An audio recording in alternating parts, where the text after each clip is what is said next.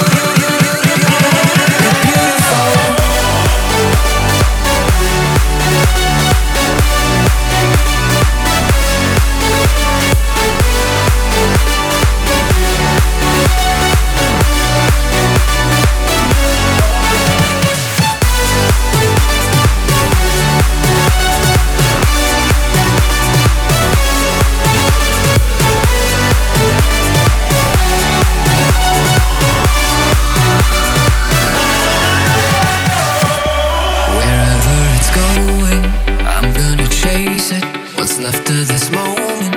I'm not gonna.